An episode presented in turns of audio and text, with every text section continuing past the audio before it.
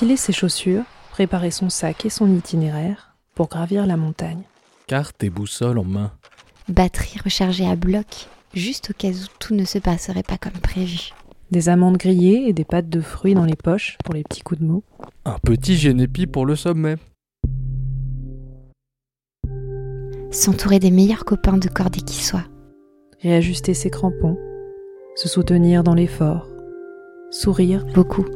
Râler sur la qualité de la neige. Parfois. Mais toujours avancer. Grappiller quelques myrtilles, ici et là. En prendre plein les mirettes. Derrière les larges lunettes de glacier. Arriver enfin dans ce qui sera pour la nuit. Le, camp, de Le base. camp de base.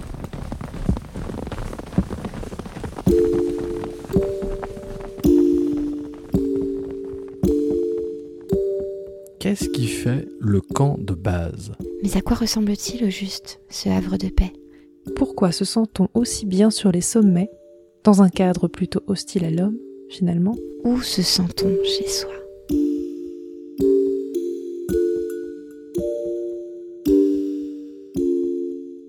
Autant de questions qui m'ont traversé lorsque j'ai écrit les prémices de ce podcast. Est-ce que le camp de base rêvé est dans les Bauges, comme il l'est pour Tiffaine Duperrier, invité du premier épisode? C'est là où j'ai grandi.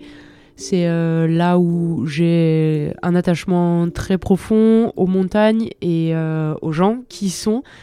Euh, une grande partie de ma famille y est encore. Et c'est des montagnes et des lieux qui me sont très familiers, dont je me sens vraiment très proche.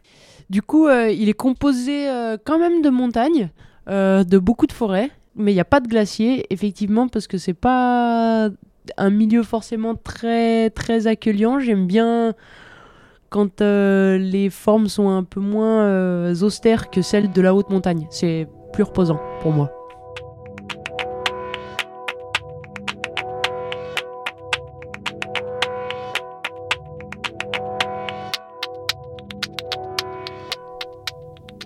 Il y a lieu, mais il y a aussi celles et ceux avec qui on a envie de le partager. Et celle qui en parle très bien, c'est la pralonianaise Charlène Plaisance, dans le cinquième épisode. Avec Margot, en fait, j'ai voulu faire ça avec elle parce que on se connaît depuis qu'on est toute petite. On, est super. euh, Enfin voilà, c'est ma meilleure amie et on a grandi ensemble. Je sais son caractère, on se comprend en fait. Même quand on est en montagne, euh, juste on se regarde, on sait. Enfin, on n'a pas besoin de se parler. C'est vraiment une personne euh, en qui j'ai confiance et quand on va en montagne, euh, je pense que c'est super important d'avoir euh, confiance avec qui, que tu sois en cordée ou que tu ailles rider en hors-piste ou voilà, où tu as besoin quand même de te sentir en sécurité aussi à un certain moment. Et quand tu es avec des personnes euh, qui te connaissent, que tu connais et en qui tu as confiance et qui eux aussi te font confiance, en fait, ça peut que rouler euh, par, par la suite.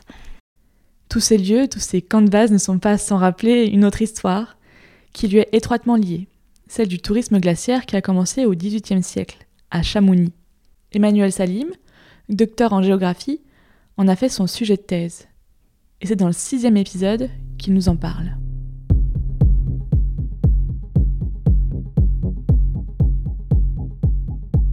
On, par- on parle principalement de 1741, c'est la date un peu, un peu marquante pour nous en France, hein, parce que c'est la, la date des premières visites euh, des Anglais Wyndham et Pocock à la mer de glace. Euh, donc c'est deux Anglais qui, qui, qui font le grand tour, hein, euh, donc qui visitent l'Europe. Et à Genève, ils vont entendre parler d'une curiosité qu'on appelle les glacières. Les glacières de Chamonix, hein, à l'époque on appelle Chamonix. Et puis ils vont, ils vont se frayer un chemin jusqu'à jusqu'à. Alors c'est pas simple, il n'y a pas de route, il n'y a pas d'accès facile. hein. Ils vont mettre 5 jours depuis Genève pour atteindre Chamonix. Mais qu'est-ce que la montagne? Est-ce qu'elle est faite pour tout le monde? Est-ce qu'une femme y a aussi facilement accès qu'un homme? Et qui le plus indiqué pour répondre à cette question que Marion Poitvin, la première femme CRS des secours en montagne en France, dans le dixième épisode Il y a 40% d'adhérentes dans les fédérations de montagne, la FFCAM et la FFME. Et par contre, il y a moins de 10% qui sont encadrantes de sortie et il y en a 2% qui sont professionnels guides de montagne. Donc on voit qu'il y a beaucoup de femmes en montagne, mais que plus on monte en altitude ou plus on monte dans la place de la cordée, et, euh, moins elles sont là. Donc l'idée de Lead the Climb, c'est pas d'amener plus de femmes en montagne, parce qu'il y en a déjà plein, mais c'est de les amener un peu plus haut et puis plus en avant dans la. Alors pourquoi euh, être plus leader et pourquoi grimper plus en tête? Ben, Parce que bah, moi personnellement c'est comme ça que je kiffe quoi, être en montagne. Enfin, j'aime pas me faire traîner. Enfin si, des fois j'aime bien, si je suis... Voilà, quand je vais avec mon compagnon, lui il est vraiment très très bon en ski de rando. Moi j'aime bien, je me mets derrière lui, c'est lui qui réfléchit à l'itinéraire, c'est lui qui réfléchit aux conditions, et moi je suis en vacances, et je pense à rien, et je le suis, ça me va très bien.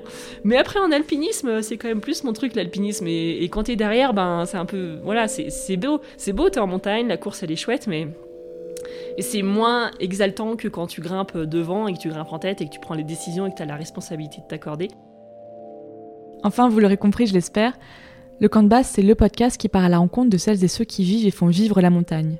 Des guides de haute montagne, des skieurs, des snowboarders, des sauveteurs en montagne, mais aussi des scientifiques qui ont fait de la montagne leur terrain de recherche.